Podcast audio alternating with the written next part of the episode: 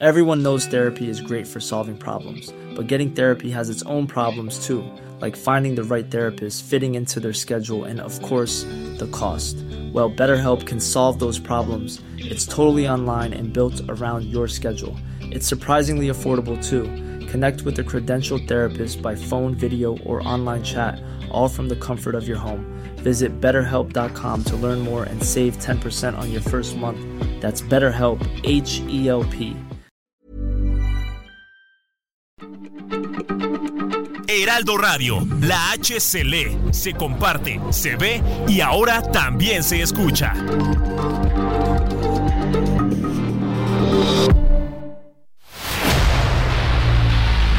El dedo en la llaga.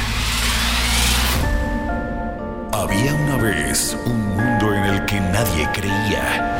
Un país de historias inexplicables. Una nación con personajes asombrosos. Santo Tomás tenía razón. Hay que ver para creer.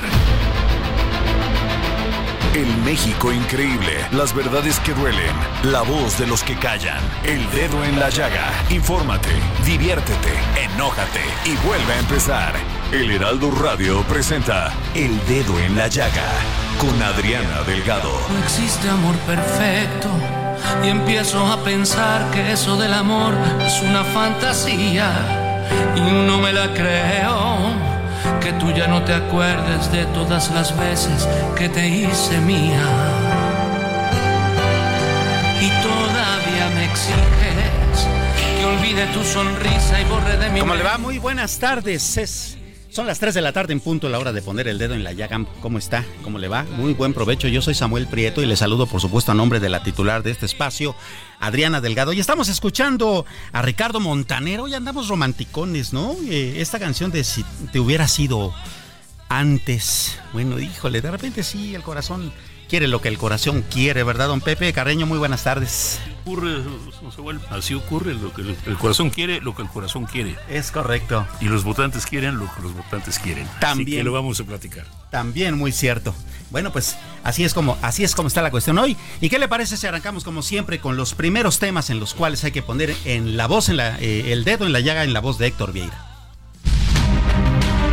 El presidente Andrés Manuel López Obrador publicó hoy 20 de noviembre el decreto por el que se declara como área prioritaria para el desarrollo del país la prestación del servicio público de transporte de pasajeros, en el que los concesionarios del servicio de transporte de carga tendrán mano para ofrecer también el traslado de personas. Se estipuló que en las vías generales de comunicación ferroviaria concesionadas se dará preferencia al servicio de transporte de pasajeros y se respetará el servicio de transporte de carga y fijó un plazo hasta el 15 de enero de 2024 para que los concesionarios del servicio público de transporte ferroviario de carga puedan presentar los proyectos para implementar también el servicio de transporte de pasajeros dentro de sus vías generales de comunicación. Al iniciar este lunes su precampaña como parte del proceso rumbo a la elección presidencial de 2024, Claudia Sheinbaum, precandidata de la coalición Sigamos Haciendo Historia, dijo que no se quieren reconciliar con la corrupción y los privilegios, ni regresar al pasado, ya que dijo no es opción. Los partidos Revolucionario Institucional y de la Revolución Democrática concretaron el pacto con Xochitl Galvez y tras registrarla formalmente cada uno por separado como su precandidata presidencial, reafirmaron que en 2024 impulsarán a la presidencia a una abanderada que no pertenece a sus filas. El gobernador con licencia de Nuevo León, Samuel García Sepúlveda y abanderado de Movimiento Ciudadano, inició este lunes 20 de noviembre su precampaña rumbo a la presidencia de la República y dio a conocer el nombramiento de Jorge Álvarez Maínez como su coordinador El PRD informó que registrará sus propias candidaturas federales en 2024 debido a la actitud de las dirigencias nacionales del PRI y PAN que pretenden excluirlo de los acuerdos para ir en coalición. El decimotercer tribunal colegiado en materia administrativa del primer circuito solicitó a la Suprema Corte de Justicia de la Nación ejercer su facultad de atracción para conocer los recursos de queja que interpusieron las cámaras de senadores, diputados y el gobierno federal, quienes impugnaron el fallo de una juez que le concedió a la Asociación Nacional de Magistrados de Circuito y jueces de distrito del Poder Judicial de la Federación la suspensión provisional contra la reforma por la que se eliminan 13 fideicomisos del Poder Judicial que acumulan más de 15 mil millones de pesos. Ruta 2024. Pues como ve, como ve, así están las cosas y como usted lo acaba de escuchar también, hoy están empezando las precampañas, don Pepe Cardeño, ¿verdad? Ya está, eh, las muy, bueno, eh, oh, formalmente, dice usted por supuesto. sí, porque ya llevamos un ratote, ¿no? Bastantes meses, tal vez más de 24, ¿no? Sí, algo así. pues vaya, vaya, vaya cuestión. Hay, y hay muchos temas, este, por cierto, a propósito de este inicio de las precampañas que discutir, ¿no? Eh, fíjese usted, este, don Pepe, que eh, también la tecnología se está, se está eh, pues involucrando en este asunto. Y fíjese, la precandidata a la presidencia de la República por la coalición Juntos Sigamos Haciendo Historia, que es Claudia Sheinbaum, la, del partido en el poder, pues estrenó un podcast. Eh, su tema son las fake news. Dice que pues ella arrancó este proyecto junto eh, con el director de El de Forma, este Pancho Gutiérrez, para abordar justamente las aristas de este gran problema. Y fíjese, ella dice, me importa mucho que este tema se toque, lo que es mentira, lo que no es mentira, qué se comparte, qué no se comparte. Ahora las redes sociales tienen algoritmos que vuelven a repetir lo mismo 500 veces y si viste algo que te gustó, te vuelve a salir varias veces, dice Sheinbaum. Entonces, pues bueno, la aspirante también recuerda que ella misma fue víctima de una noticia falsa con una supuesta beca de su hija Mariana Ima Sheinbaum, ¿no? Y pues bueno, a propósito de esto, ella está lanzando esta iniciativa y su podcast se va a escuchar en Spotify, en Amazon, en, en Dresser y en todas estas plataformas de podcast. Todavía no le pone nombre, pero pues bueno, ya también se puede ver en YouTube, en TikTok y en Instagram. ¿Cómo ve? Es importante el problema. El, el, tengo. Yo, yo creo que es muy importante que lo haga, creo que es tremendamente importante la iniciativa.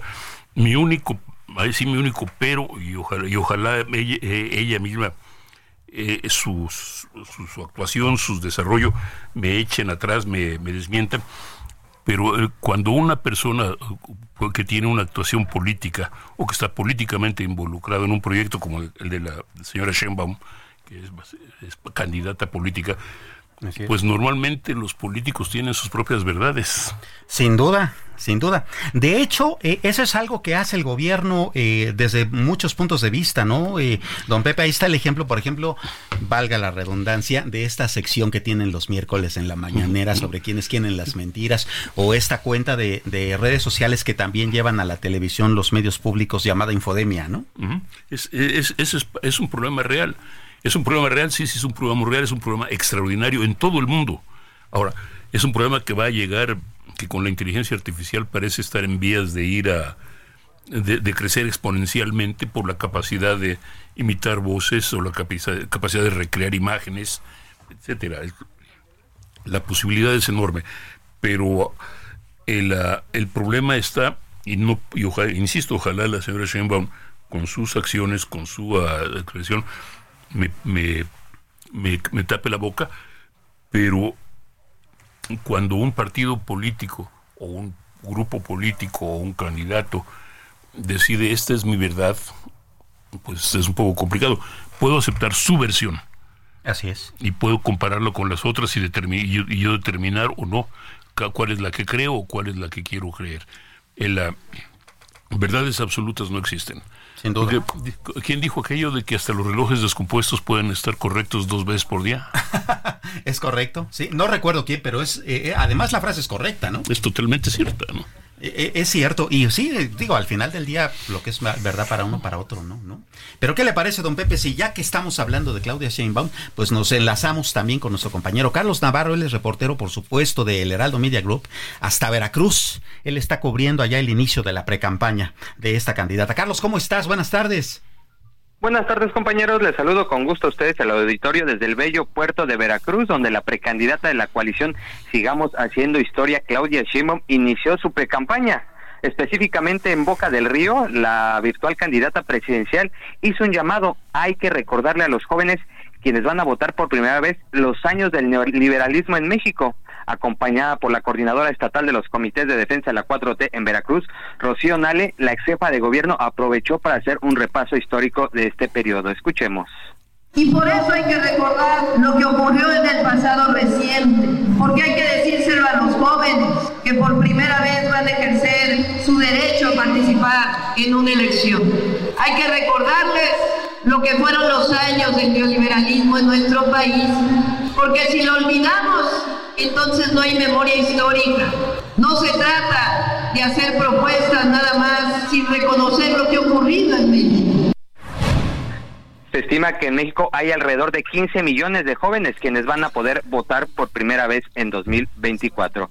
En este caso, el repaso histórico que hizo Sheinbaum fue desde Carlos Salinas de Gortari hasta Enrique Peña Nieto. Y ya en unos momentos nos estaremos dirigiendo a Medellín de Bravo, donde llevará a cabo un segundo acto en su primer día de campañas, compañeros. Pues eh, vaya, vaya que estuvo este interesante esta cuestión, pero este repaso también estuvo un poco como confuso, ¿no? yo diría que tenemos un problema, un poco lo que hablábamos en el, momento anterior. Cada partido tiene su verdad, o cada sector político tiene su verdad. Es decir, no voy a defender al neoliberalismo, no voy a defender a la 4T, pero son, en este caso, estamos presentando dos caras de la misma moneda, en todo caso, ¿no? Claro.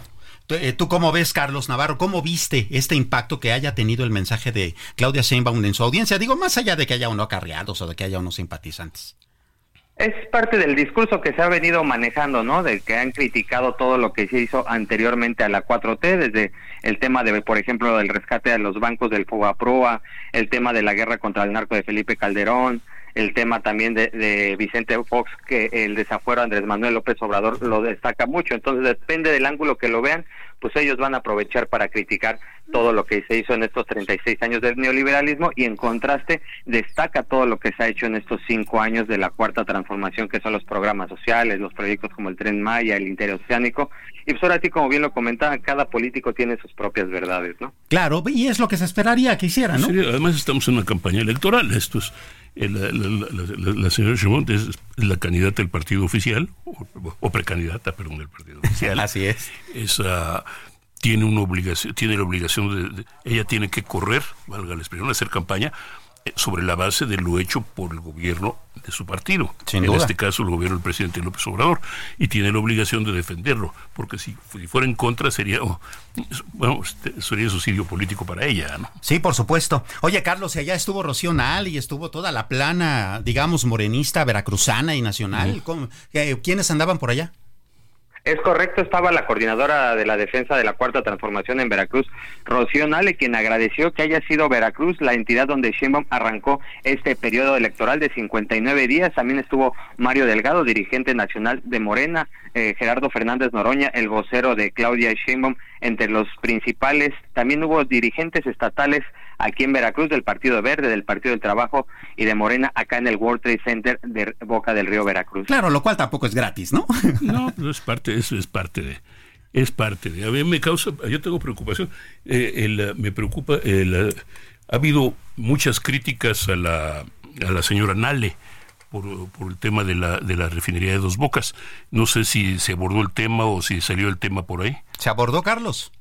Sí, sí se abordó e incluso Sheinbaum destacó la labor que, se hizo, hizo Rocío Nale como la artífice de esta refinería de dos bocas y le, aplaudió el público en general. Obviamente, como lo habíamos comentado previamente, pues no, no se va a hacer un suicidio político y destacó la labor de Nale al frente del proyecto de Dos Bocas. Sin duda alguna. Carlos Navarro, muchísimas gracias. Por supuesto, nos mantenemos bien en comunicación contigo para darle seguimiento a esta, a esta nota.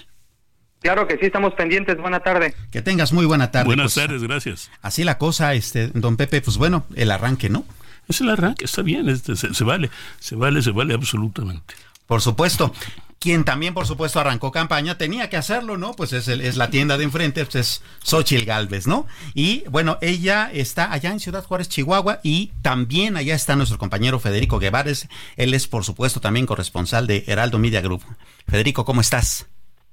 Buenas tardes. Regresaremos la esperanza en Ciudad Juárez para tener un Juárez en paz y tranquilo, sin abrazos a delincuentes y sino que se le aplique la ley con todo su rigor. Esto fue lo que aseveró eh, la precandidata de Frente Amplio, Xochitl Galvez, eh, fue durante el arranque de campaña en esta fronteriza ciudad, en donde señaló a su vez que trabajarán fuertemente para garantizar la paz y la tranquilidad en la frontera, refiriéndose a la actual ola de violencia que azota a esta fronteriza ciudad. Xochitl Gálvez fue acompañada de diferentes dirigentes estatales de los tres partidos que integran esta alianza eh, y lo hizo en frente de la famosa plaza de la X, en donde estuvo conviviendo con alrededor de cuatro mil, cinco mil personas. Eh, el evento pues estuvo con mucha concurrencia y en eso Ah, tenemos ahí un pequeño problema en la comunicación con nuestro compañero Federico Guevara. Estamos apurándonos a, restablecerla, pero es eh, también interesante cómo empezar la campaña desde una, una, frontera del país y además una frontera, don Pepe, bastante complicada, ¿no? La frontera más complicada por muchas razones. claro. En una ciudad tremendamente complicada porque es por un lado es eh, posiblemente uno de los principales puertos de, exportación del país, es uno de los principales también puntos de entrada y salida de personas, hay un gran tráfico de personas, es, uh, está, en, en, una frontera, en una zona crítica de la frontera con el estado de Texas, claro. que es muy complicado, y pues de paso es también, infortunadamente, en alguna medida símbolo también de los problemas que ha causado la violencia de, los carteles en, en algún momento para, para, el país y para alguna ciudad. Claro. Hace algunos años todavía llegaban eh, convoyes militares para tratar de controlar la situación. Ahora creo que el asunto está mucho menos, es mucho menos complicado, pero sigue siendo de todas maneras símbolo del problema. Sin duda alguna, Federico, y se abordaron estos temas. No los abordaron en absoluto, pero yo creo que es parte de los valores entendidos de lo complejo que es la situación en esta fronteriza ciudad, aunada al tema de los migrantes y de que Ciudad Juárez es donde salen las tres principales rutas del tráfico de droga hacia los Estados Unidos, es decir, rumbo al norte, rumbo a la costa este y rumbo a la costa oeste. Es decir, que es un punto, es un crisol en donde se emanan este tipo de problemáticas. Eh, vamos, eh, dijo Xochitl Gálvez que no va a ser la primera vez que, visite, o la última vez que visite a Ciudad Juárez ni al estado de Chihuahua.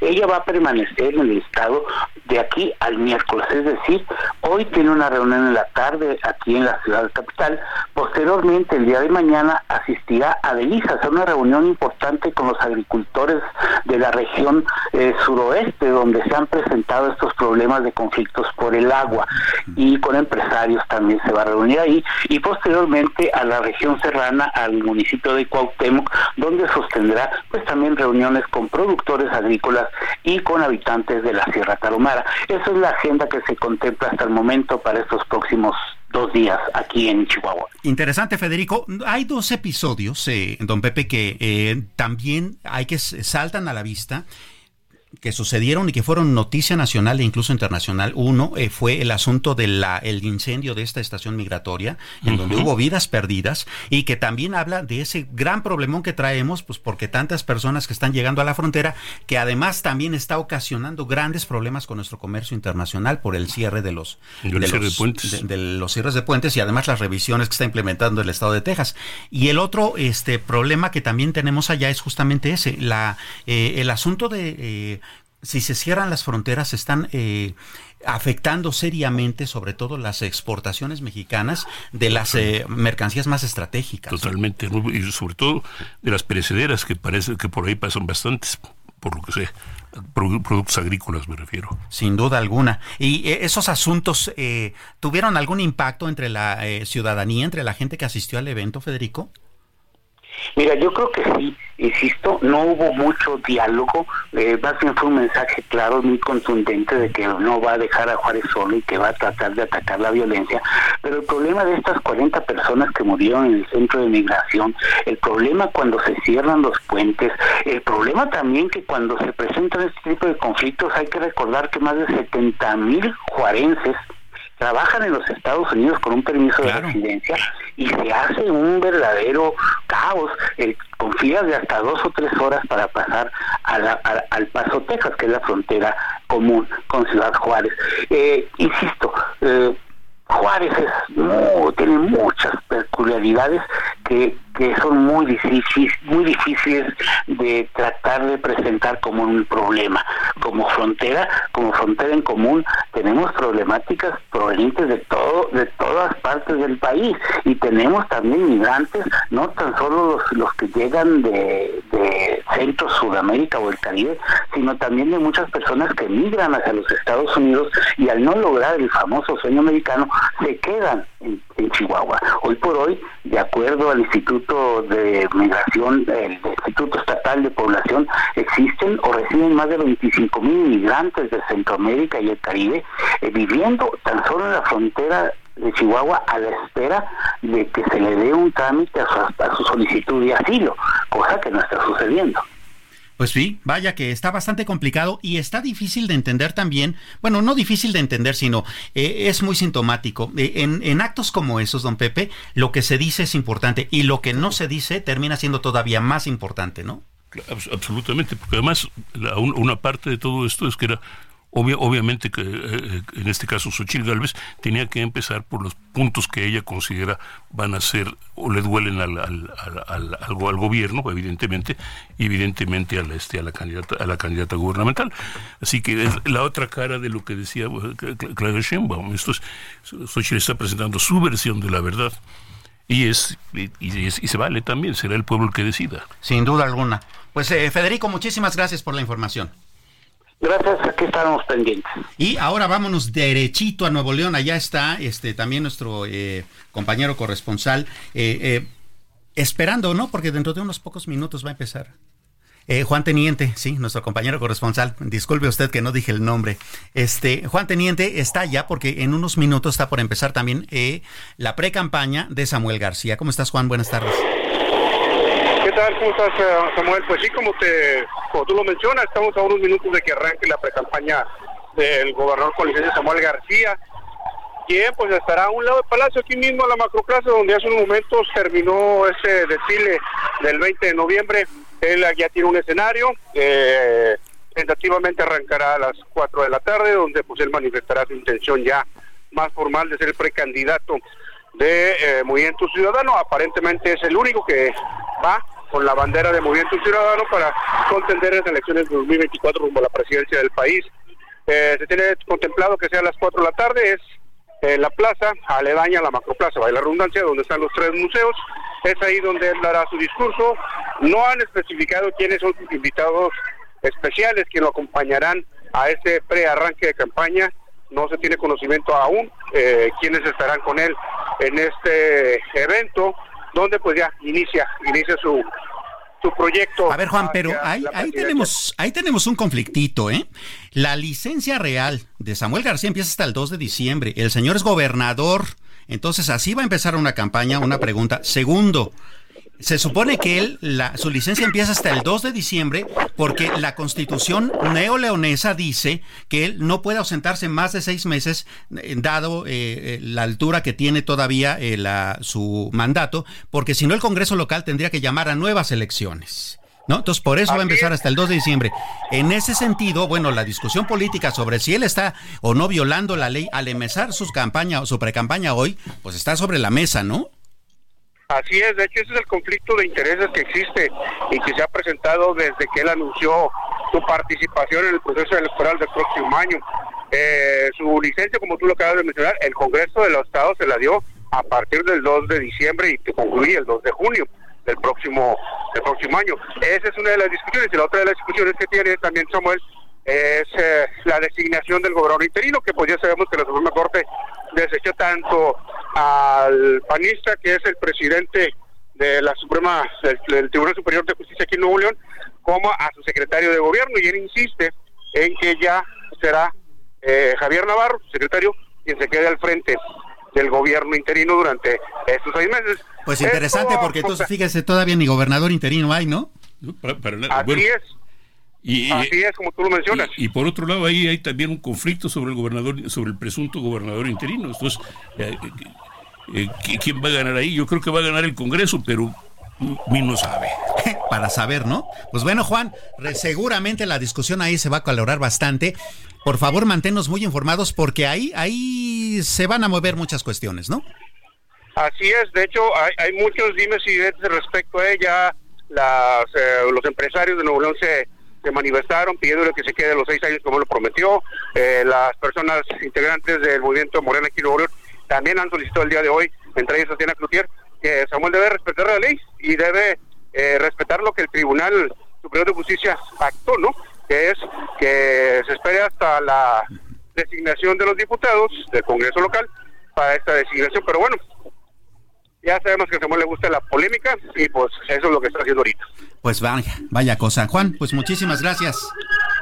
Aquí estaremos al pendiente, en un momento más arrancará esto y lo mantendré informado de lo que aconteza. Sin, sin duda, muchísimas gracias Juan Teniente, hasta allá hasta Monterrey, Nuevo León. Bueno, pues así está, así está el panorama. Vamos a irnos a una pequeña pausa y como es pausa, pues volvemos en un momentito. No se les pegue eso radio. Y empiezo a pensar que eso del amor es una fantasía y no me la creo tú ya no te acuerdes de todas las veces que te hice mía.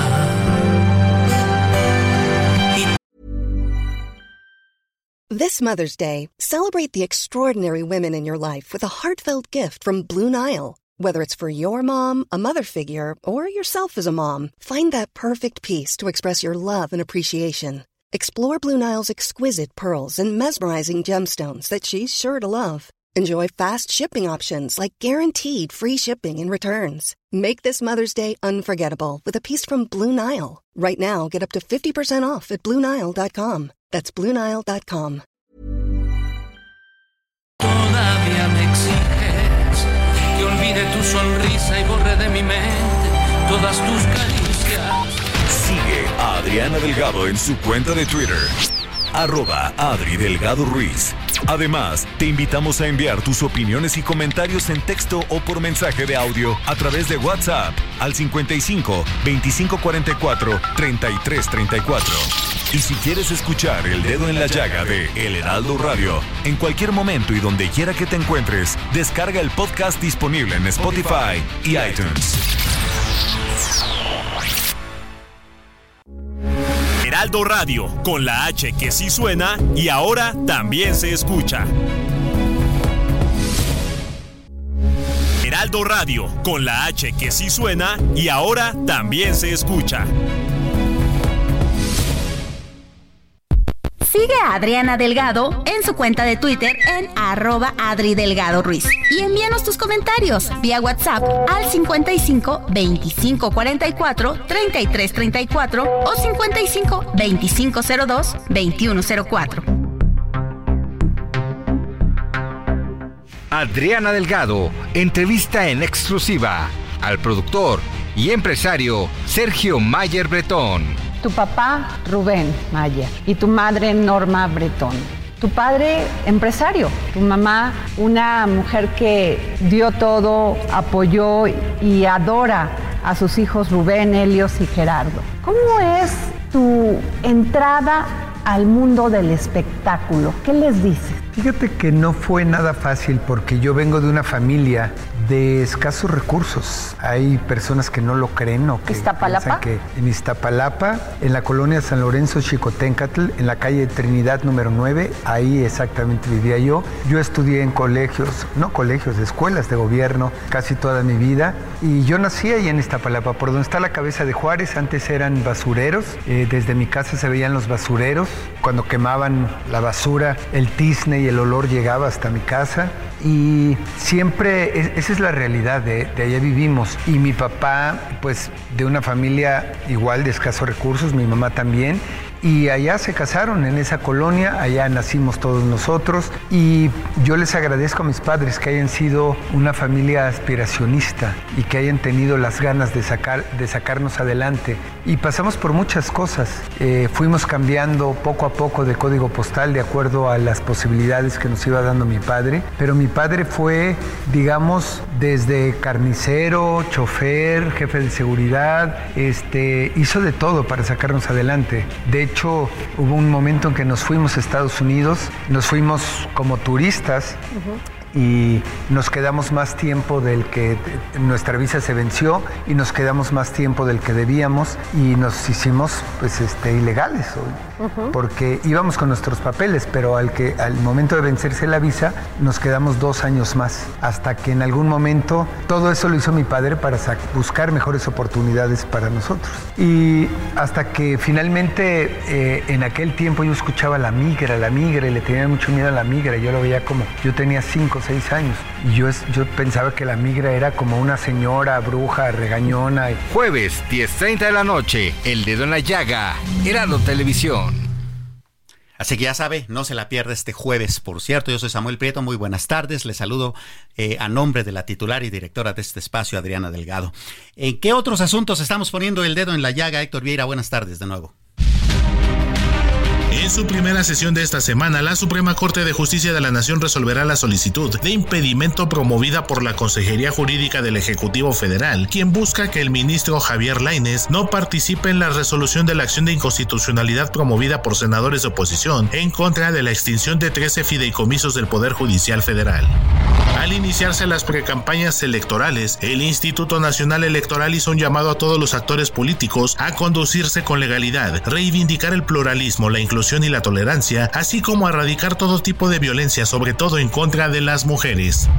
Si la oposición insiste en no avalar a ninguna de las integrantes de la terna para elegir a la nueva ministra de la Suprema Corte de Justicia de la Nación, propuesta por el presidente Andrés Manuel López Obrador, al final el Ejecutivo Federal podrá designar a quien él considere, por lo que es mejor lograr un acuerdo entre las fuerzas políticas, así lo advirtió el vocero de Morena en el Senado, César Gravioto.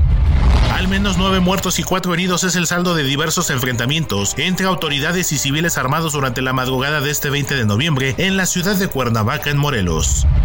Cinco trabajadores de la construcción murieron y tres resultaron lesionados tras el derrumbe de un andamio de 15 metros de altura de la obra de la ampliación de la carretera Pachuca-Huejutla la mañana de este domingo. Así lo dio a conocer Ernesto Jauregui, titular de la delegación estatal de la Secretaría de Infraestructura, Comunicaciones y Transportes.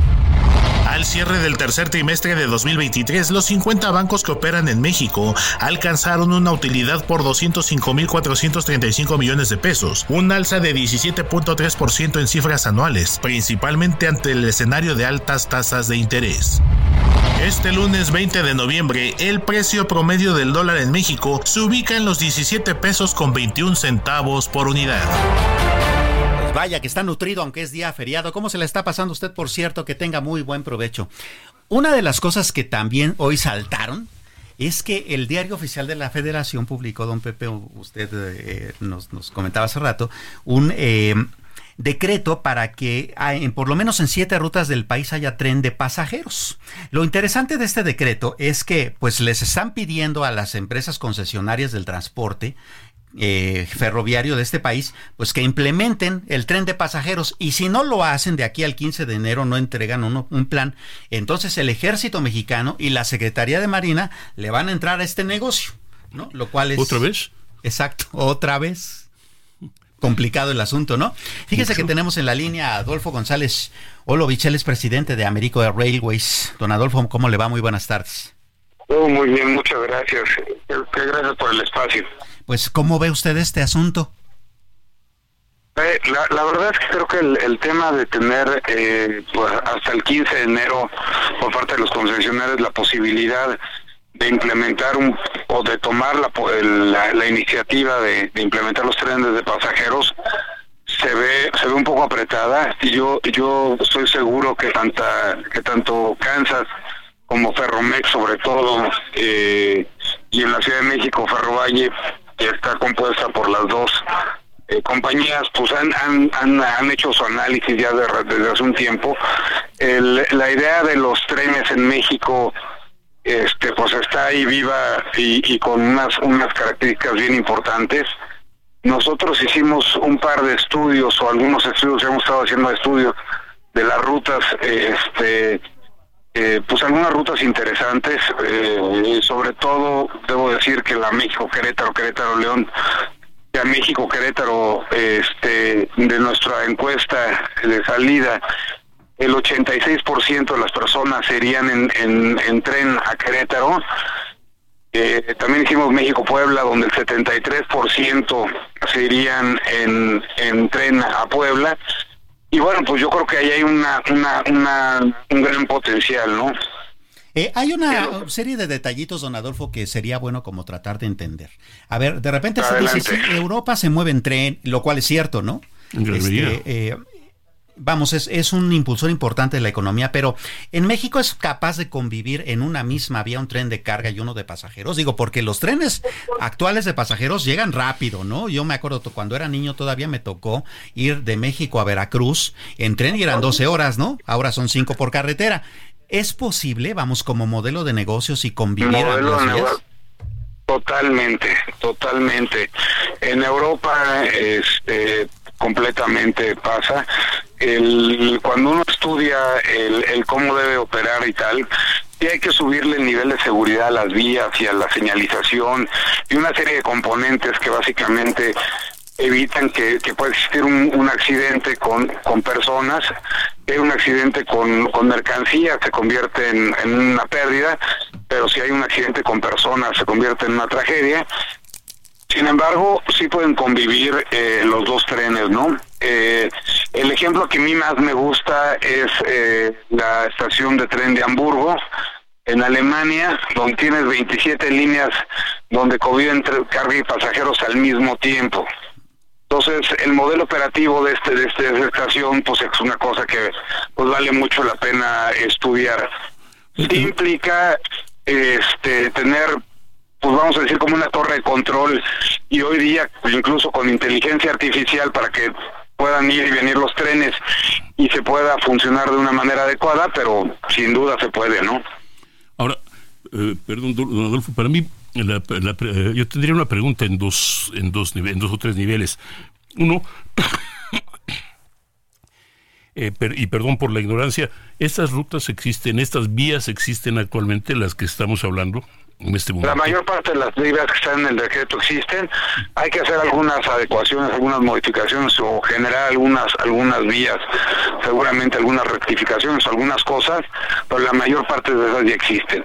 Incluso, pues hay parte de esto está planteado desde el siglo pasado. Eh, los derechos de vía que tiene México o que tiene la Federación, que es la que tiene que la que puede tener derechos de vía para este este eh, fin en particular, son brutales. Hoy podríamos tener eh, mucho más agresivo, mucho más ambicioso todavía el plan que se plantea. Eh, pero bueno, pues creo que es lo suficientemente eh, ambicioso eh, para cambiar la cara de, México, ¿no? Tenemos que encontrar que hay, hay dos tipos de, de trenes que pueden ser muy eficientes.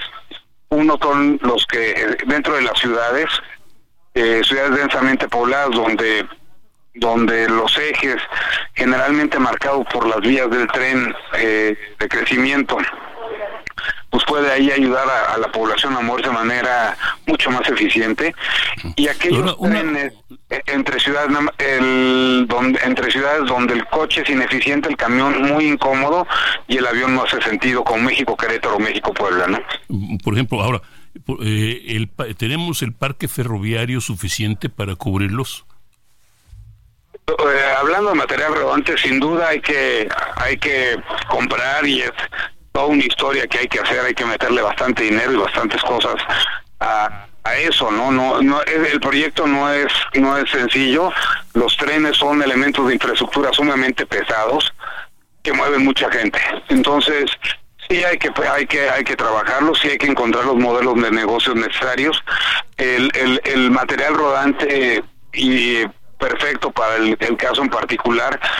O sea, el decir, oye, México Querétaro con un tren bala, la verdad es casi es ineficiente, porque no no está así como cuando uno va en avión a Veracruz, que ni siquiera acaba de, de llegar a los 10.000 pies y ya tiene que bajar el, el avión, pues lo mismo pasa con los trenes, ¿no?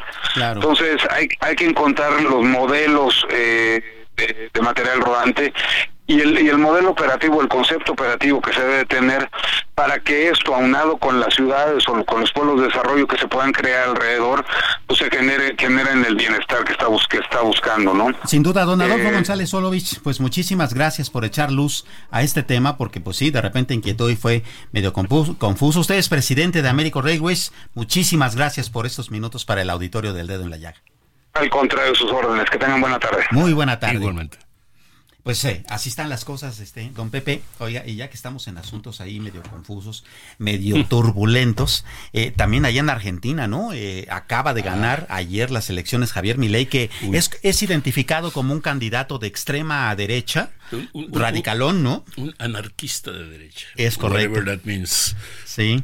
Que entonces Argentina, al parecer, por la eh, impresión que se da, está yéndose de un extremo al otro. ¿Qué le parece si conversamos con eh, pues nuestro muy admirado eh, compañero y periodista Jorge Fernández Menéndez? Jorge, ¿cómo está? Muy buenas tardes.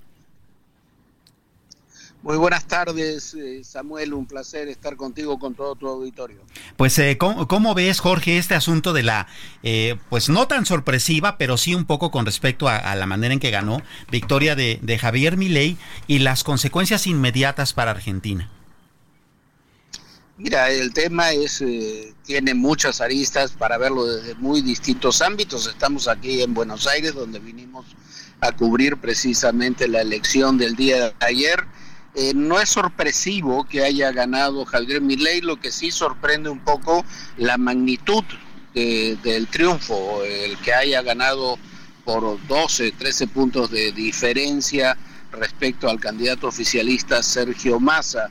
Eh, sorprende que haya ganado prácticamente todos los estados, las provincias, se llama aquí, eh, del país y, bueno, masividad, la masividad de ese voto porque hubo una participación también electoral muy alta.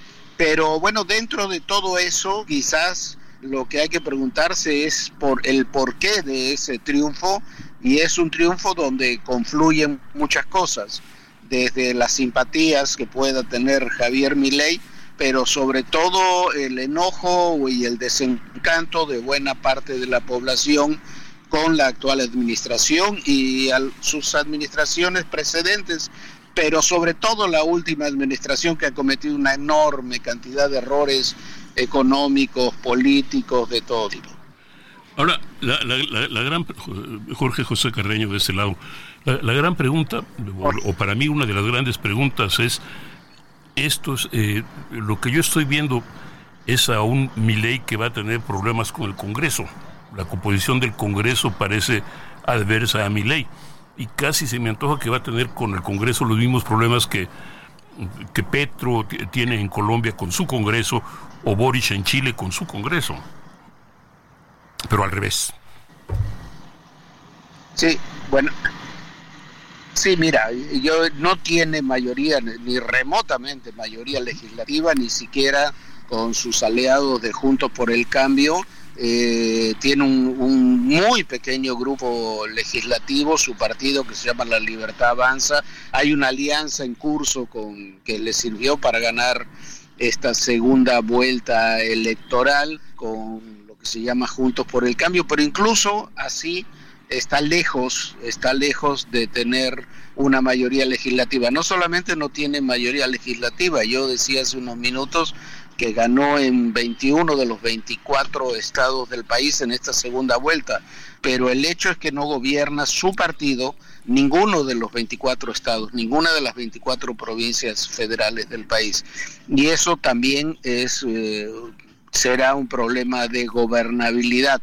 Yo creo que, que ha habido de todo en las propuestas de mi ley, algunas muy extravagantes, algunas que se pueden explicar por la magnitud de la crisis económica, pero por sobre todas las cosas yo creo que, que va a haber un choque con la realidad.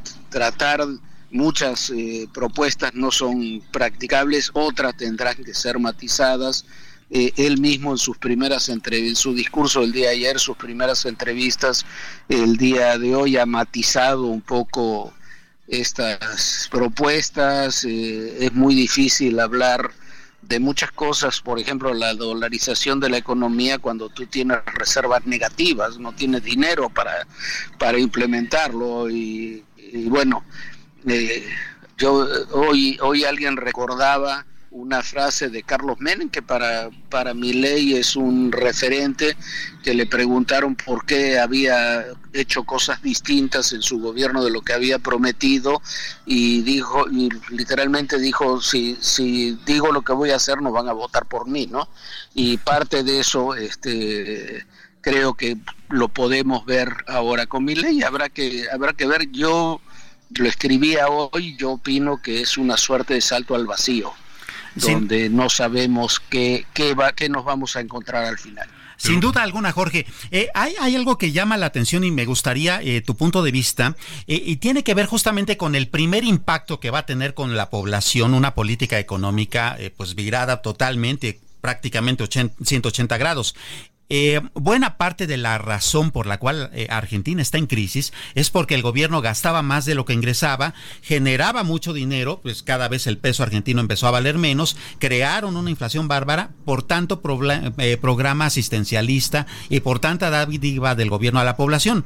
Si mi ley quiere revertir eso, bueno, para empezar transitoriamente va a desatar una gran crisis de pobreza en Argentina y por el otro lado, pues bueno, en lo que privatiza hasta los medios públicos de comunicación, como ya lo anunció, pues esa transición va a ser bastante dolorosa, ¿no?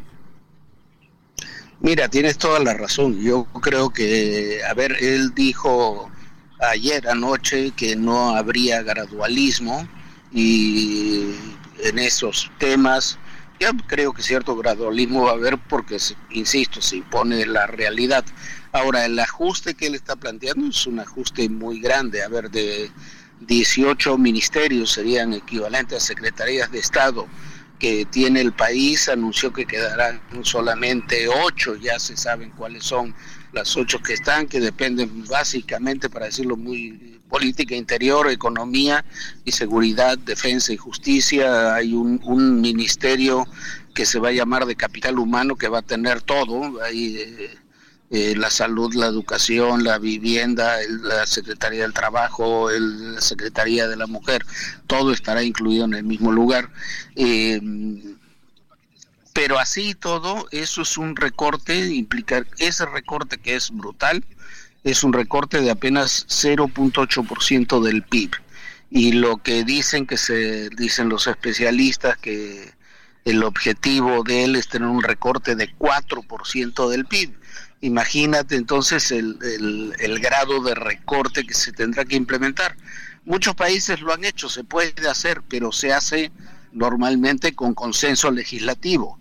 Si tú no tienes consenso legislativo, es, es, muy difícil avanzar en eso. Ningún partido de oposición te va a regalar un recorte en términos legislativos. Entonces, yo creo que es parte de lo que está en este en este juego que habrá que ver cómo se hace, de qué forma se hace. Hoy, por ejemplo, decía mi ley que uno de los de su objetivo central número uno es eh, las la LICS, creo que se llama aquí, que es para decirlo simplemente es los préstamos que le hacen o el dinero que le dan, que toman los bancos del Banco Central y que son una deuda equivalente a 20 mil millones de dólares. Entonces, y el país no tiene reservas para sustentar eso. Si, si repentinamente hay que regresar eso a los bancos, no hay dinero con qué pagarlo, ¿no? Entonces, eh, me parece que es una situación muy compleja, no, no admite simplificaciones.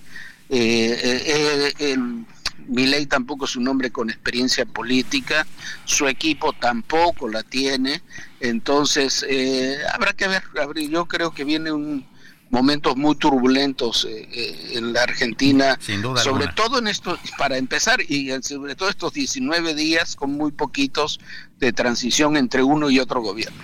Jorge, me gusta mucho la definición del salto al vacío, hacer un salto hacia lo desconocido, pero el, y el punto es a, otro nivel, la relación de Argentina con sus, valga la expresión, sus aliados, sus vecinos, es decir, Brasil, por ejemplo, Chile, es decir, eh, eh, Lula, digamos que, que no ha sido abiertamente crítico, pero sí no ha hecho ha hecho saber que, pues, que no está del todo contento. Boric pues eh, dice así felicidades, pero ¿y ahora qué? Uruguay, Paraguay, es complicado, ¿no?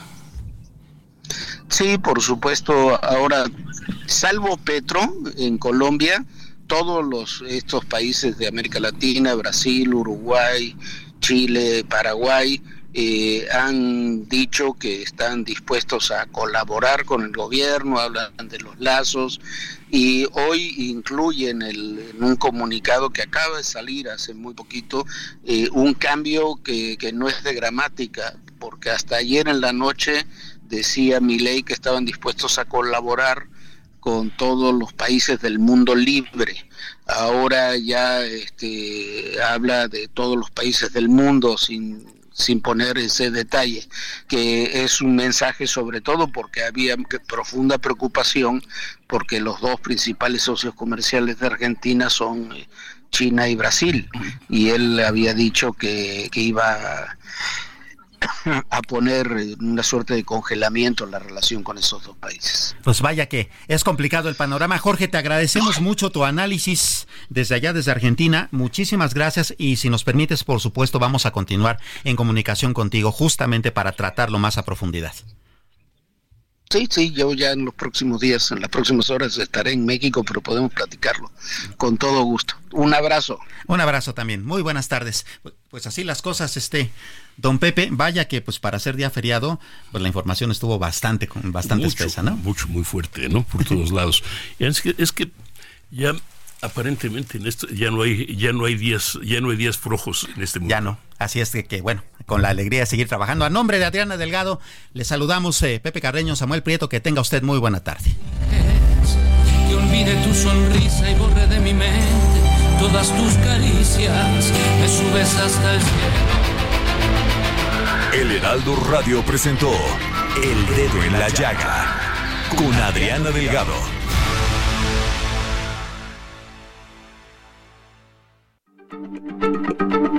Heraldo Radio, la H se lee, se comparte, se ve y ahora también se escucha.